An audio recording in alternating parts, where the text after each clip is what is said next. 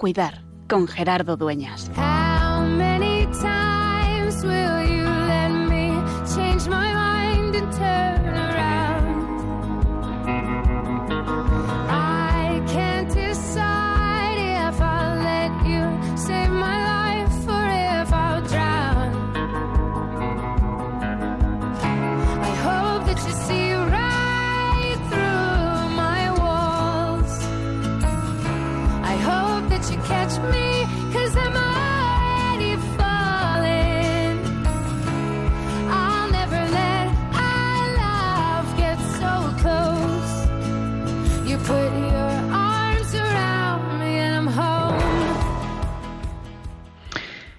Cuando soy débil, entonces sois fuerte, dice Pablo a los cristianos de Corinto.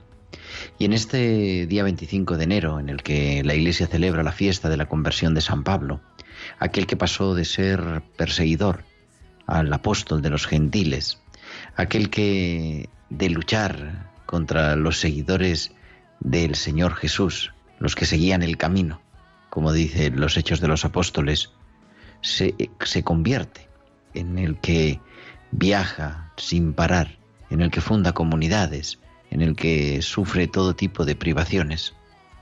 Cuando escribe a los cristianos de Corinto, contando su experiencia de debilidad, su experiencia de fragilidad, pone esas palabras que le ha revelado el Señor. Te basta mi gracia. La fuerza se realiza en la debilidad. Dice Pablo que Dios le responde.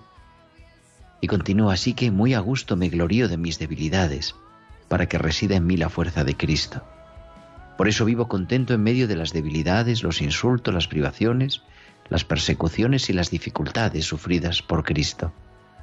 Porque cuando soy débil, entonces soy fuerte. A veces seguimos teniendo la sensación, y así me ha tocado compartirlo también con algunas personas en acompañamiento esta semana, que cuando algo nos sacude nuestra existencia, y en manera concreta cuando la enfermedad se hace presente en nuestra vida, podemos preguntarnos, ¿dónde está Dios? ¿Por qué esto a mí? ¿Qué es lo que me está pasando? ¿Qué he hecho para llegar así? No sabemos si podemos decir la teología fundamental, el problema de la existencia del mal, de la enfermedad, consecuencia del pecado del ser humano, pero el por qué a mí es una pregunta trampa, porque Dios ya la ha contestado. Y Dios nos contesta desde la cruz, desde el Hijo de Dios, hecho hombre como tú y como yo, que asume nuestra humanidad, que asume nuestra fragilidad y que llega a dar su vida por nosotros, por amor, en la cruz. Y también experimenta la soledad, el hambre, la enfermedad, incluso la muerte. Y por eso nunca estamos solos y por eso, ¿dónde está Dios en este momento de enfermedad? ¿Dónde está Dios en este momento de duelo? ¿Dónde se encuentra en este momento de desesperación? Dios está sufriendo contigo, sosteniendo y dando sentido a tu cruz. Porque cuando soy débil, entonces soy fuerte. Te basta mi gracia, la fuerza se realiza en la debilidad. Que nosotros también, en este día en el que culminamos el octavario de oración por la unidad de los cristianos, en este día en el que celebramos la conversión de San Pablo, le pidamos al apóstol de los gentiles que interceda por nosotros y que interceda por nuestros enfermos, para que descubramos que en la debilidad, en la fragilidad, en la enfermedad, se hace presente la fuerza del Señor, el amor misericordioso del Padre y la ternura que nos acompaña siempre del Espíritu.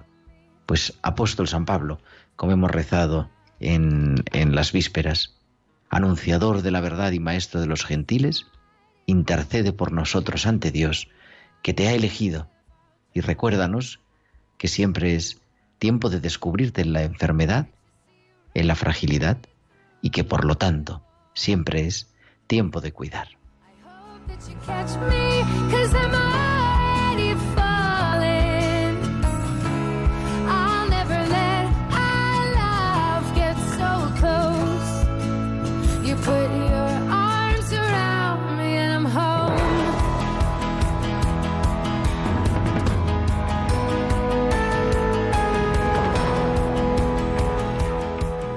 Muy buenas noches, queridos amigos de Radio María. Son las ocho y nueve, las siete y nueve en Canarias y comenzamos en directo una nueva edición de Tiempo de Cuidar, el programa de Pastoral de la Salud que te acompaña cada martes de 8 a 9 de la noche, de 7 a 8 en Canarias, en Radio María, ya el programa número 167, 167 martes, acompañándote en una fiesta de la conversión de San Pablo, la fiesta litúrgica, en este 25 de enero ya del año 2022.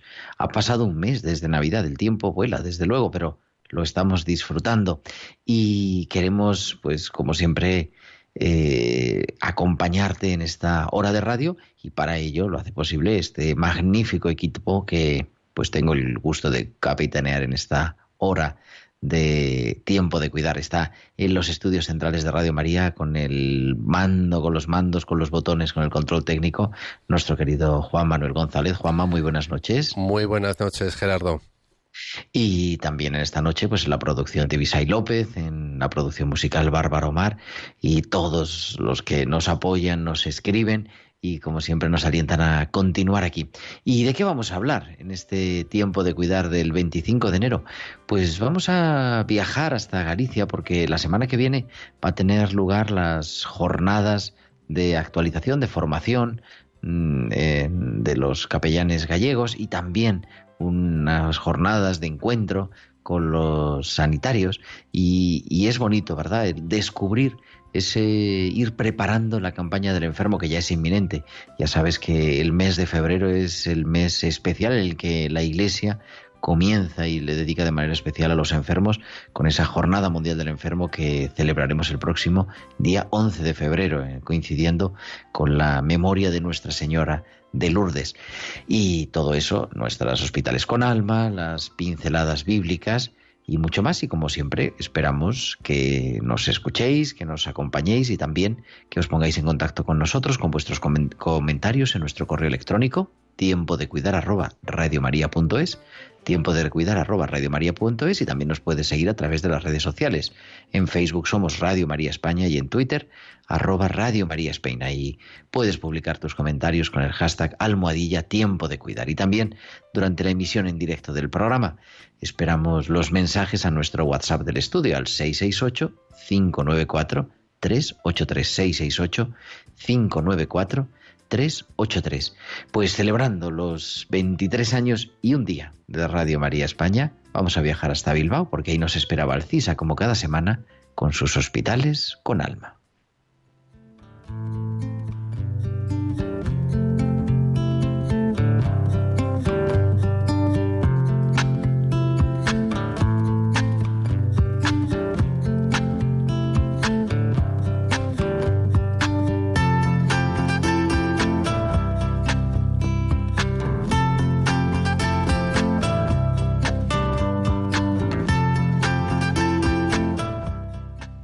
A Valcisa, que como cada semana, como decíamos, nos trae a tiempo de cuidar sus hospitales con alma. Muy buenas noches.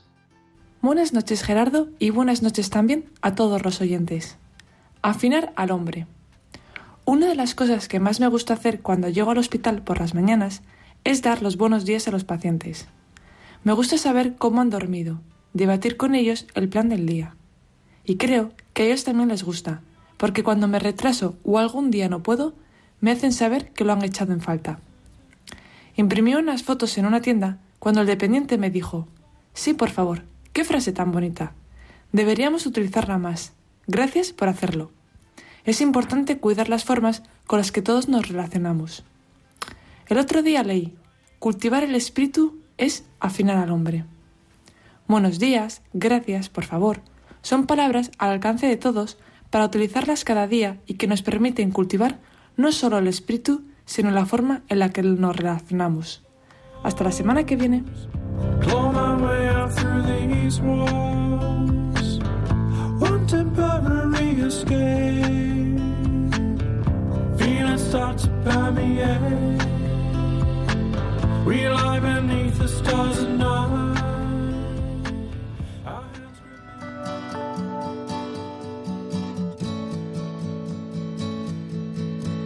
We have raised our hopes and our cities high. We have followed fragile dreams, but only one could take the measure of our goals. And we've stumbled over the trials of life, and we've wrestled the unseen, but only one can calm the storm inside soul.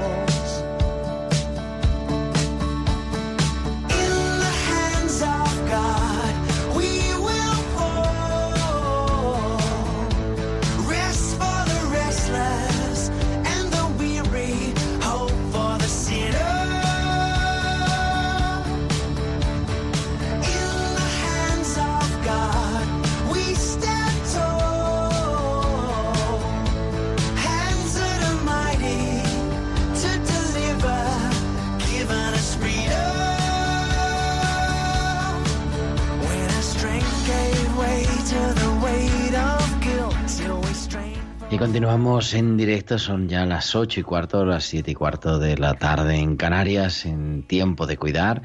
Yo soy Gerardo Dueñas y hemos, estamos escuchando En las manos de Dios, In the Hands of God, de News Voice, que nos propone, como cada semana, nuestra querida Bárbara Omar. Y vamos a viajar hasta Galicia. Galicia siempre es un sitio estupendo donde viajar, aunque no sabemos cómo es el tiempo, pero ahora nos lo van a decir enseguida porque tenemos a dos invitados especiales en esta tarde en tiempo de cuidar. Nuria Vázquez, que es la delegada de Pastoral de la Salud de la Diócesis de Santiago de Compostela. Muy buenas noches, Nuria. Buenas noches.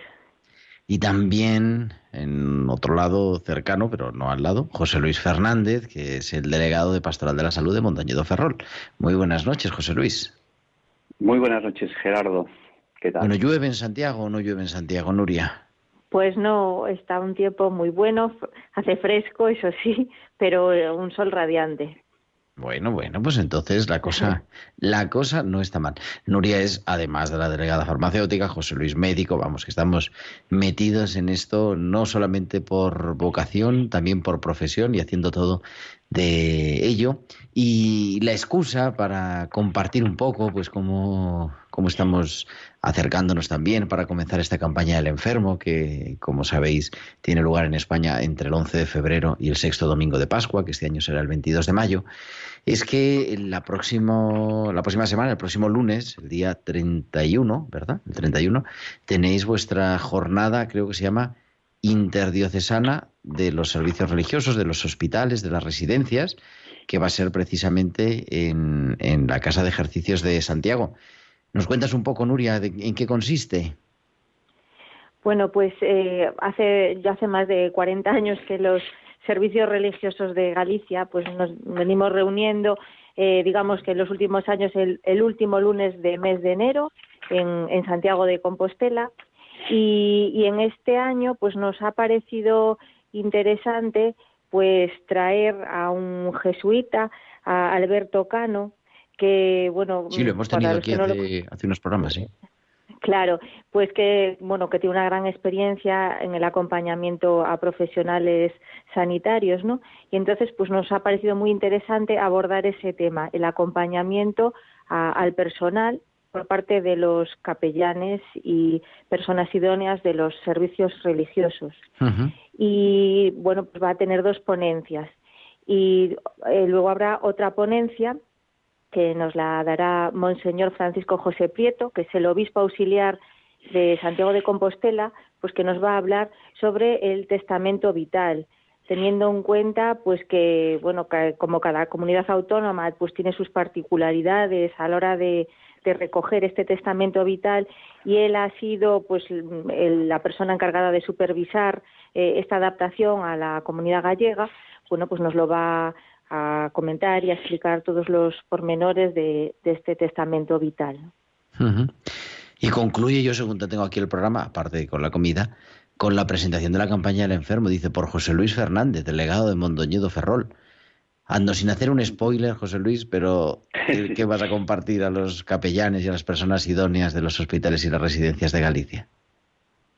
Pues compartiremos un poco la, campaña de este año, centrada en ese, en ese lema y en ese mensaje de ser misericordiosos como el Padre es misericordioso con nosotros y un poco la presentación oficial del, del cartel aprobado por la Conferencia Episcopal, por la mm, eh, Departamento de Pastoral de la Salud y las estampas que se, que se repartirán y se harán llegar también con ese motivo a partir de del día 11 de febrero hasta la. Pascua del Enfermo, con su con la oración correspondiente, como todos los años, en la, por la parte posterior, un poco para para bueno acercarnos a los enfermos y para acercarnos a todas aquellas personas sensibilizadas con el con el cuidado y con el acompañamiento a los enfermos. Un año que eh, vuelve a estar eh, pues marcado por la pandemia ya y son ya esta es la tercera campaña en realidad, aunque en febrero de, 2010 de 2020 empezábamos sin bueno sin saber bien lo que se nos venía encima, pero lo cierto es que ha marcado y, y, pues no sé cuál es vuestra experiencia eh, que queráis compartirnos, ¿no? Desde la delegación, desde esa animación de la pastoral de la salud, tanto en hospitales, en residencias y en también en los domicilios, en los grupos de pastoral de la salud de las parroquias, cómo esto sigue marcando y, y bueno, parece a lo mejor con, esperanza, ¿no? Y sin, sin decaer, pero es algo que nos ha tocado fuerte. No sé quién quiere, o los dos, vamos, pero lo que queráis compartir. Bueno, mm, yo creo que por ahora, sobre todo como eran estos primeros días del, del mes de enero, pues hubo así tantos casos y tal, pues sí que yo creo que vamos a empezar la- eh, esta campaña un poco así más prudentemente que, en otras ocasiones, ¿no? Pero, pero bueno, hay que ponerse en marcha y, y seguir colaborando con la Pastoral de la Salud, porque bueno, ya vemos que bueno que, que está siendo más mm, eh, bueno sobre todo aquí en Galicia la verdad que está siendo bastante más llevadero que las otras las otras olas y tal. Entonces bueno pues que tenemos que seguir trabajando y, y bueno animando a los a los voluntarios. En cuanto a esta jornada de capellanes la verdad que es una alegría para nosotros que nos podamos volver a ver porque el año pasado la tuvimos que hacer de forma online. Y entonces bueno pues siempre limita más no la, el debate y bueno y la y la relación con los, las personas que intervienen y tal no entonces bueno esperamos ir poquito a poco que, que se vaya esto normalizando y que bueno pues que tenga esta campaña del enfermo bueno pues que tenga la viveza que tuvo en los otros años no. Se nota, ¿no, José Luis? El, el- también el cansancio de los voluntarios, de, en fin. Sí, es, un, eh, es una fatiga, es una fatiga, pues eso importante, una fatiga psicológica, porque eh, quien pensaba que eso, en ese, en ese febrero del 20, quien pensaba lo que se nos venía encima, y luego, eh, pues una vez que se vislumbró la, la, la, la- la salvación, entre comillas, de la vacuna, pues tampoco pensábamos que, que, hubiese, estuviésemos a estas alturas pues con estas cifras de con estas cifras de contagio. Sí que es cierto que pues la, el impacto la intensidad en cuanto a, a nivel de las de los hospitales es, es menor los casos graves pues son menores. Y pero bueno esto ha limitado desde el principio pues el acompañamiento de los agentes de pastoral de los eh, personas idóneas y de los capellanes. Y eso también ha marcado pues a lo mejor estrategias han surgido nuevas estrategias o iniciativas pues que han permitido hacerlo de otra manera y que algunas pues han venido para quedarse y otras han sido oportunidades de, de, encuentro y de continuidad de acompañamiento. Aquí en la diócesis de Mondoño de Ferrol hemos diseñado un proyecto que era eh, juntos en la misma barca, juntos en la misma barca, siguiendo un poco eh, aquellas palabras del Papa en la bendición Urbi et Orbi extraordinaria, uh -huh. y, y, se ha facilitado el, el, el, teléfono y el contacto con capellanes, con personas idóneas para hacer pues incluso videollamadas y, y, y estar un poco presentes cuando el aislamiento era tan estricto que no se permitía ni siquiera pues pues visitarlos en, en las en sus habitaciones ¿no?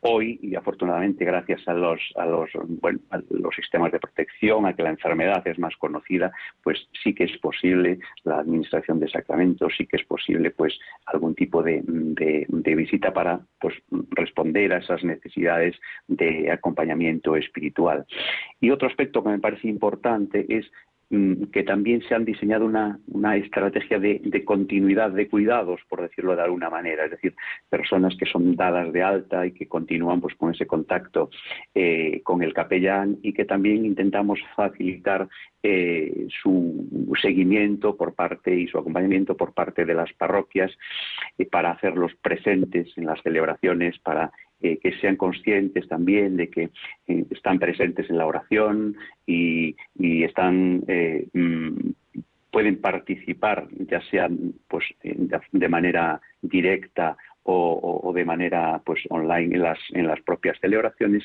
y los sacramentos están ahí eh, pues y se siguen y se siguen administrando de manera que eh, la persona pues que es acompañada en el hospital sabe que la iglesia pues sigue siendo esa posada en la que son acogidos y en la que son acompañados y los cuidados continúan como, como en el caso del buen samaritano y, el posadero en este caso los humildes posaderos que intentamos ser desde las desde las distintas unidades pastorales parroquias y demás.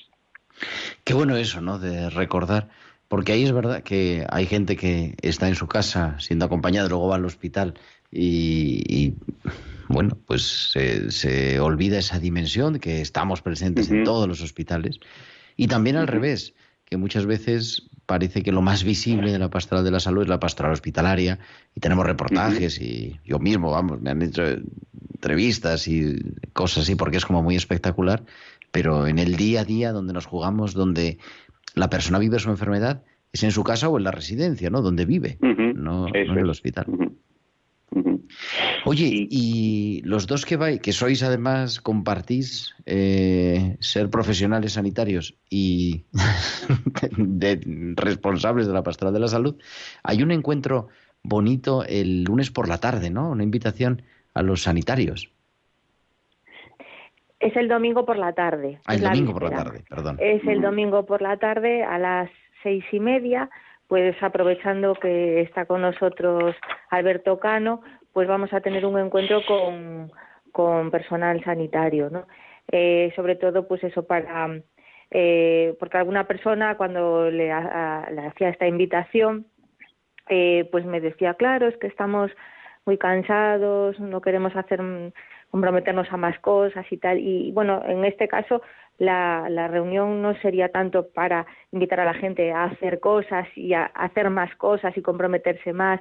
Lo que, bueno, lo que se trata es de ayudar a que este al profesional sanitario pues viva desde su fe la, la, la profesión ¿no? y de este modo pues la viva mejor y, la lleva mejor sobre todo en este en este momento de tan tan duro no entonces eh, bueno en ese sentido, pues bueno, pues vamos a tener este encuentro que sería el domingo a las seis y media en la Casa de Ejercicios de Santiago y después eh, tendremos una, una Eucaristía.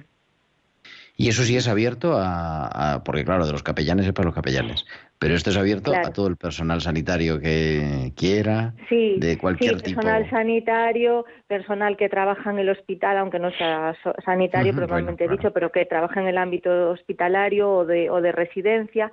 Lo que sí que, bueno, pues agradecemos que, que, nos lo, que nos lo confirmen en el teléfono de la, de la delegación uh -huh. para hacer una previsión de la gente que va a ir y eso. Uh -huh.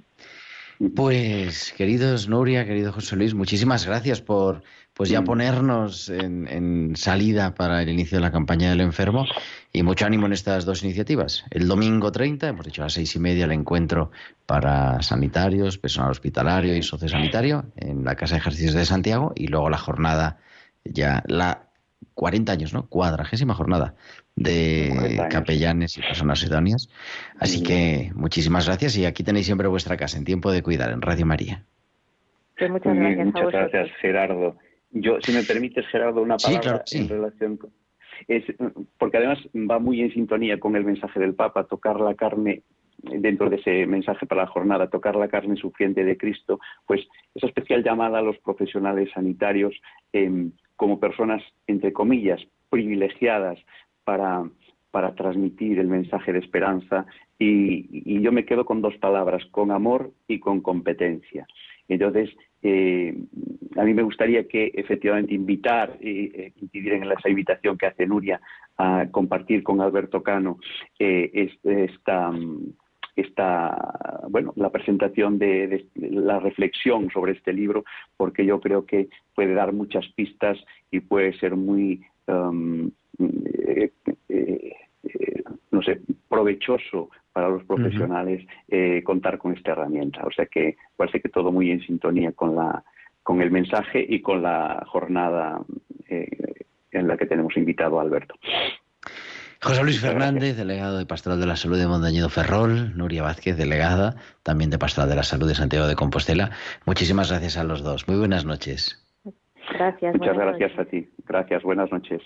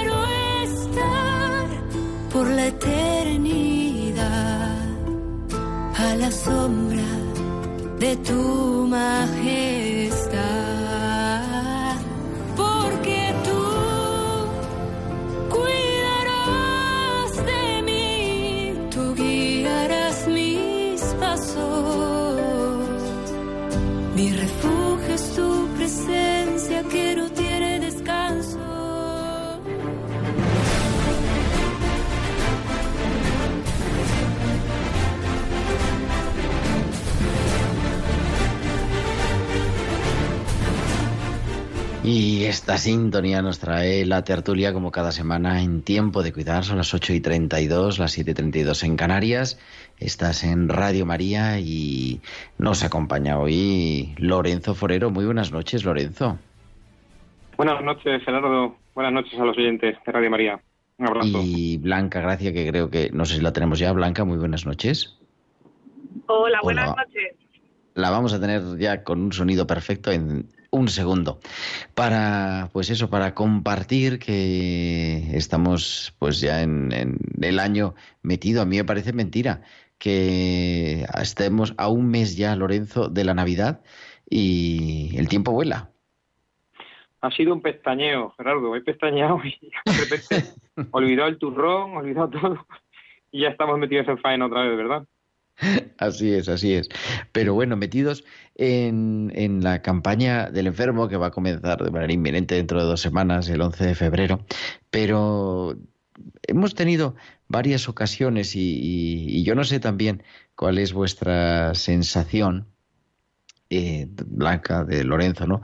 De ese cansancio que se nos va acumulando por la pandemia, que ya son pues dos años, y, de manera particular en las, en, fin, las profesiones sanitarias. Lorenzo es farmacéutico que ejerce más o menos, ¿no?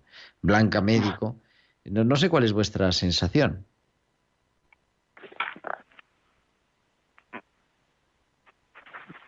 Adelante, Lorenzo, que Blanca está todavía ahí. Sí, estoy aquí, sí. Pero que hable Lorenzo, perdón. ¿Qué tal? Eh, nada, yo tengo la sensación de que hemos pasado como, pues como las propias enfermedades de una fase aguda de, de a nivel social, quiero decir, de, de, dolor, de ver la pérdida de la gente, de ver cómo la gente ha sufrido mucho, a una fase un poco más crónica de, de esa parte un poco de cansancio, de hartazgo, de, de, de tristeza. También es verdad que podemos contraponer que los datos son los que son, la incidencia es la que es, eh, seguimos teniendo muchos casos, pero la situación yo creo que es un poco distinta y tenemos que empezar a, mirar un poco al horizonte con una cierta eh, esperanza de que, de que está mejorando y que va a ir a mejor la situación. Sí, parece que, en fin, la cosa, incluso la OMS ha dicho algún mensaje un poquito de esperanza, por lo menos mayor de la de hace 15 días, Blanca. Sí, sí, la verdad que, mm, que bueno, yo en, mi caso en el hospital, pues eh, de acuerdo con lo que con lo que dice Lorenzo. Eh, pero yo creo que, mm, bueno, la, gente está muy, pues está cansada, vamos, no, no es nada nuevo.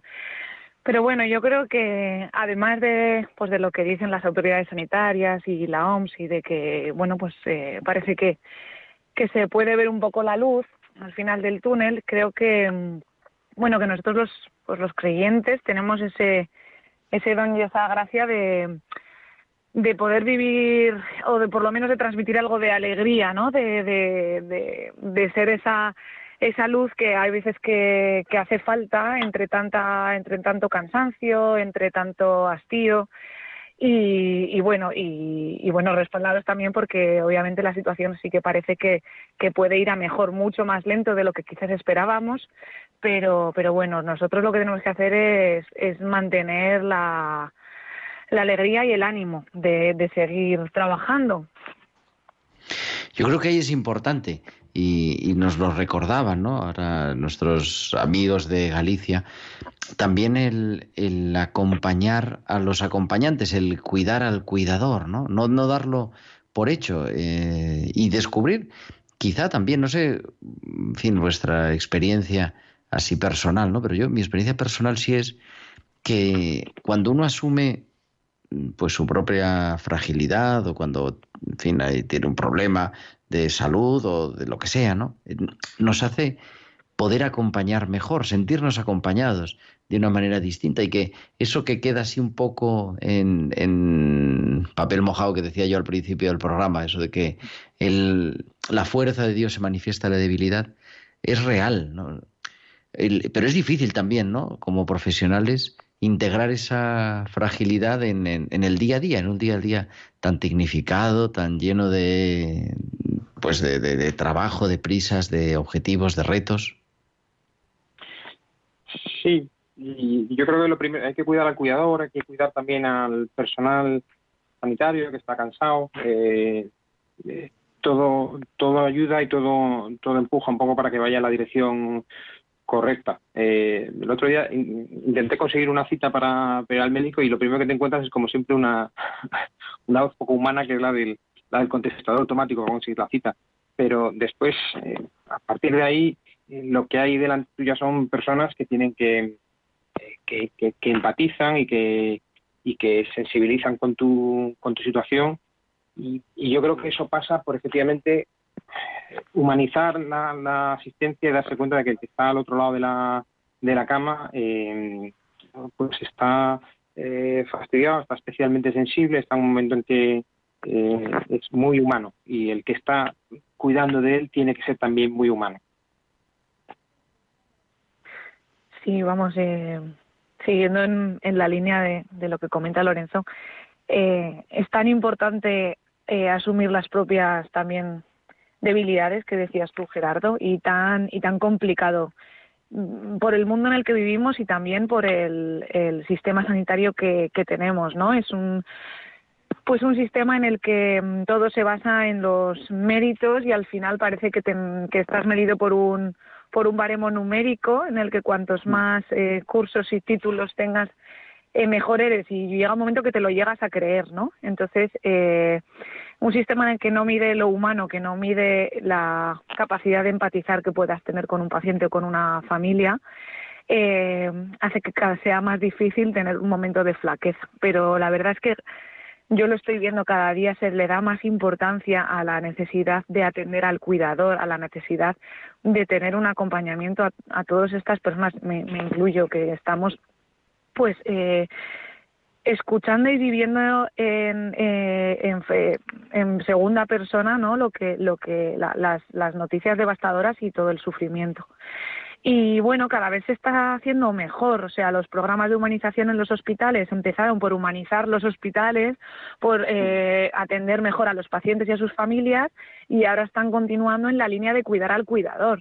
Cada vez hay más apoyo psicológico, que sigue siendo muy escaso porque casi no hay ni para los pacientes, pero cada vez hay más apoyo psicológico eh, a, los, a los profesionales, cada vez se puede, puedes hablar más de, oye, pues no estoy bien, pues necesito eh, pues un descanso, necesito, bueno, no sé, son, son cosas que creo que poquito a poco se van dando pasos, aunque pues sobre todo en el ámbito médico yo veo que somos muy eh, bueno, pues también hay mucho, mm, no sé cómo decirlo, no, es orgullo, pero bueno, sí que es ese, ese amor propio, ¿no? De, de, intentar, pues, ser los mejores y cosas así que creo que no, no ayudan a, al, a lo que estamos comentando ahora.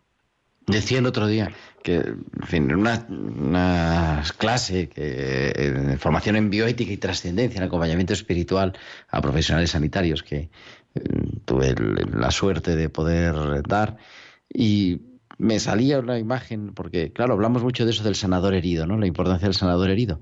Y con esto que decías, Blanca, digo, claro, es que muchas veces nos venden que tenemos que ser curador omnipotente, con capa y todo, ¿no? Como los superhéroes y que tenemos que saberlo todo en este momento, acertar siempre, cuando claro, estamos ante el ser humano que sufre, y es verdad, sabemos mucho.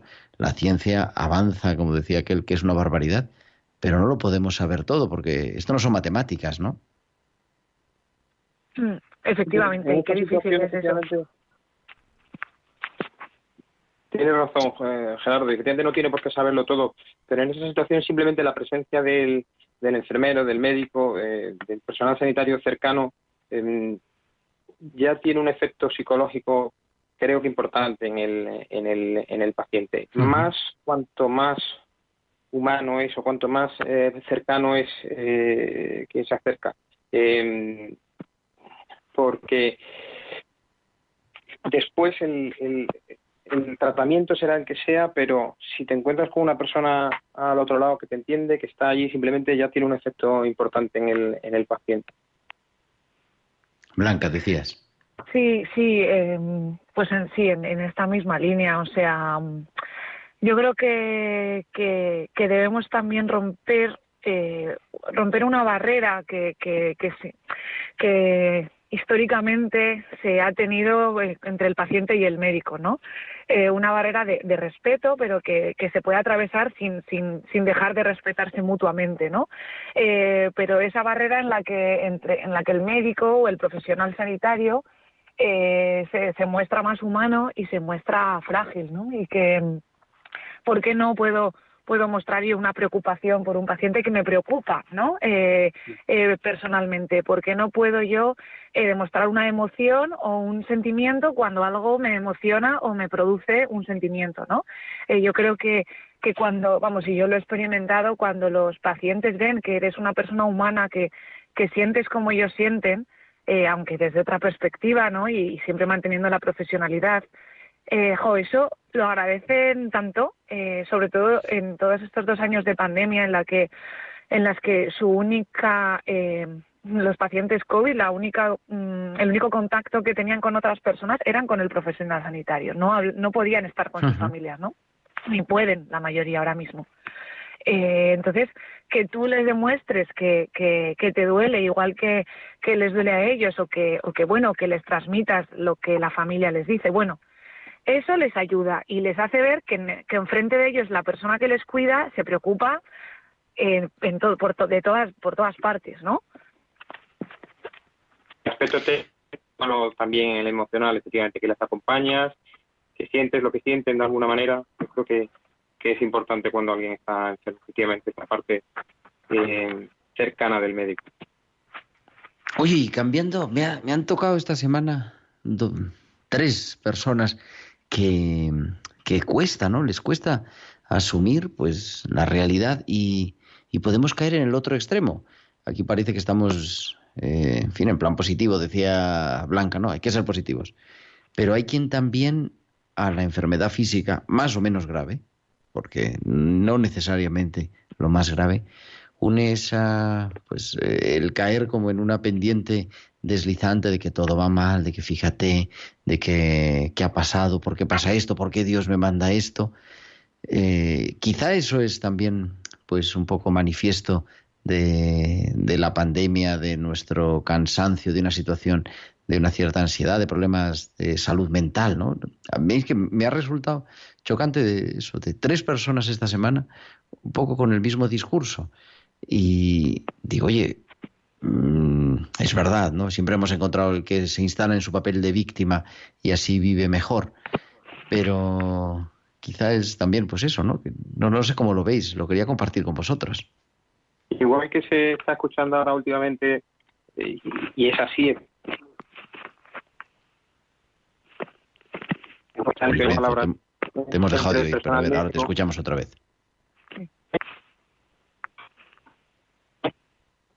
Le oímos a entrar picones, Blanca. Vaya. A ver, eh, sigo yo entonces. Eh, Pues nada, sí, eh, pues sí, es que la verdad es que es, es lo que es lo que es lo que se palpa en el ambiente, ¿no? Lo de la fatiga pandémica, entonces.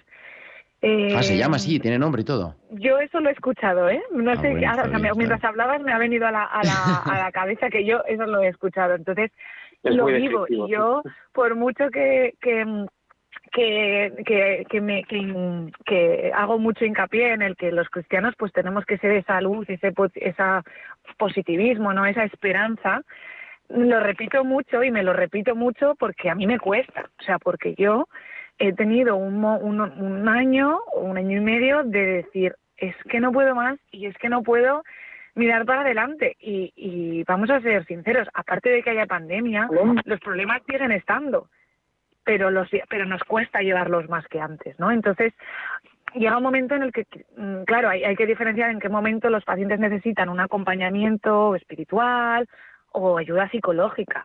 Eh, y claro, es que la, la pandemia nos pasa factura a todos psicológicamente. Las consultas de los psicólogos se han disparado, eh, las consultas en psiquiatría también, con lo cual, eh, claro, pues ahí hay un, hay un punto en el que toda esta presión puede llegar a, a desestabil- a desestabilizar tu, tu salud mental. Entonces, bueno, pues eh, quiero decir, hay que ser positivos, pero tampoco podemos machacar a la gente con que tienes que ser positivo, porque probablemente haya gente que no pueda y hay que acompañar en ese no poder. Entonces hay que pedir ayuda, ¿no? Claro. Claro. Y también nosotros podemos ver cuando alguien necesita, bueno, nosotros me refiero, o, o, o, mm, vamos, eh, sí, desde los, los profesionales, yo hablo desde ese punto de vista, eh, se puede ver cuando alguien, y no solo los pacientes, cuando un compañero ves que necesita ayuda psicológica o cuando, sí, un paciente ves que, que cuando se va de alta dices, este paciente no, no lo va a poder llevar solo, ¿no? Lorenzo, a ver si te escuchamos. No sé si me oye, ¿me oís? Ahora te oímos, venga. No, decía que, que igual que existe un, un poco el síndrome del burnout de, del, del profesional sanitario, también en los pacientes y esa parte de, aislamiento que hemos sufrido todos han sido es que han sido muchas cosas a las que no estábamos acostumbrados que to- todos dábamos por hecho que nadie nos iba a prohibir salir a la calle durante un tiempo o sea, y ha ocurrido entonces se van sumando cosas y situaciones y vivencias que no habíamos padecido por lo menos en esta generación. Eh, y bueno, cuando a lo mejor te encuentras con que además te viene una enfermedad, pues tienes perfecto derecho hasta cabrearte y a decir por qué me ha tocado a mí y qué he hecho yo para merecer esto y sobre todo cuándo va a terminar y hay que ayudar un poco a, levantar la cabeza, a levantar la vista y a ver que las cosas pasan y que todo tiene su lado positivo. Y en eso es importante desde luego yo creo que profesionales los profesionales como psicólogos psiquiatras etcétera eh, pueden ayudar mucho y pueden ayudar mucho sobre todo a lo que decíais al, al profesional sanitario eh, sufriendo eh, eh, el envite en mayor medida. Pues queridos, mucho ánimo, mucho ánimo a los dos y nada, seguimos compartiendo como siempre, pero gracias por este ratito compartido que a mí me llena también de esperanza. Lorenzo Forero, Blanca Gracia, muchísimas gracias, buenas noches. un fuerte abrazo Muchas gracias. Buenas noches. Y tenemos como cada semana nuestras pinceladas bíblicas, estamos eh, estudiando, recorriendo los milagros de curación de Jesús. Y en esta tarde nuestra exégeta de cabecera, nuestra biblista de cabecera, la doctora Inmaculada Rodríguez Torné, nos trae un leproso que se acerca a Jesús. Vamos a escucharla. Buenas noches, querido Gerardo y queridos oyentes de Tiempo de Cuidar. Seguimos con los milagros de curaciones de Jesús. Poco después del pasaje de la suegra de Pedro, el evangelista Marcos narra la curación de un leproso en Marcos 1, el 40 al 45. El texto que leímos en la Eucaristía hace unos días dice, se le acercó un leproso y, arrodillándose, le suplicó, si quieres, puedes sanarme. Él, conmovido en las entrañas, extendió la mano, lo tocó y le dijo, quiero, queda sano. Los leprosos en tiempos de Jesús vivían fuera de las ciudades y aldeas, apartados, como apestados. Se pensaba que la lepra era altamente contagiosa. Por eso les hacían llevar un esquilón colgado, una especie de, cencerro grande, para que se les oyera le- llegar de lejos y así todos pudieran alejarse. También debían gritar, tamé, tamé, que significa impuro, impuro. Malvivían con lo que personas de buen corazón les llevaban para comer y beber. Eran realmente muertos en vida. No solo por su maldita e incurable enfermedad, sino por la terrible soledad impuesta que les mataba por dentro. ¿Cuántos de nosotros nos sentimos identificados con ellos? ¿Y qué situaciones tan parecidas hemos vivido en la pandemia? En la pincelada de hoy me detengo en la osadía de este hombre que transgredió las leyes, se adentró en el camino y se acercó a Jesús. Habría oído hablar de este profeta y maestro itinerante que iba recorriendo la Palestina de entonces curando a los enfermos. El texto lo dice bien claro, se acercó a Jesús. Luego se arrodilló y le suplicó, con una petición que es casi un grito provocador, una mezcla de reto y afirmación de fe. Si quieres, tú sí que puedes limpiarme. Limpiar y sanar van de la mano en la Biblia, porque se pensaba que la enfermedad era un castigo de Dios por los pecados. Así que los enfermos cargaban con doble peso, la propia enfermedad y el estigma de ser considerados pecadores. Y este leproso puso su fe en Jesús por delante de todo, por delante de leyes, de normas, de distancias y consideraciones teológicas, y se acercó a Jesús. Quizá nos falte a todos estar más cerca de Él. Movamos nuestra fe como el leproso para meternos de lleno en el camino de Jesús y practiquemos este doble movimiento de acercarnos y arrodillarnos. Quizá nuestros procesos curativos tengan mucho que ver con este contagiarnos nosotros de Jesús, porque la salud a raudales se nos pega cuando ponemos nuestra vida de rodillas ante aquel al que llamamos con razón el Señor. Pues hasta la semana que viene, amigos.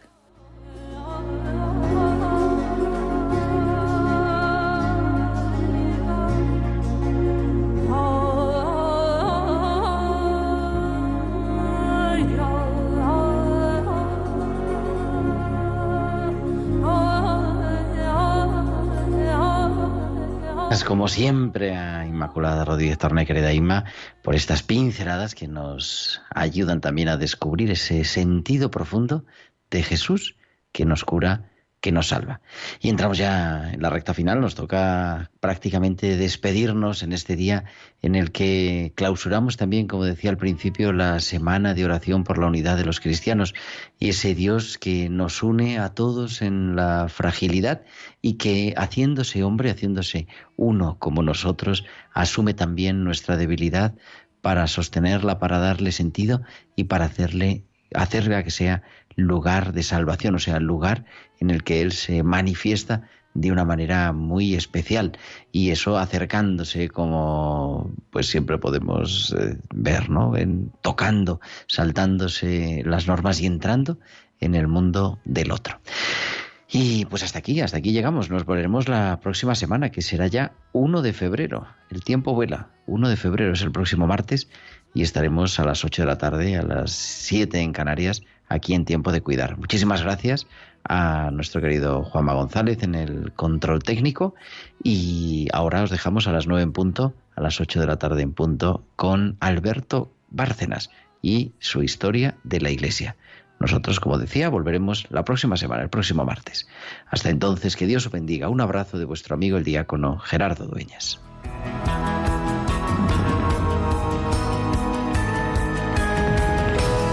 Tiempo de cuidar con Gerardo Dueñas.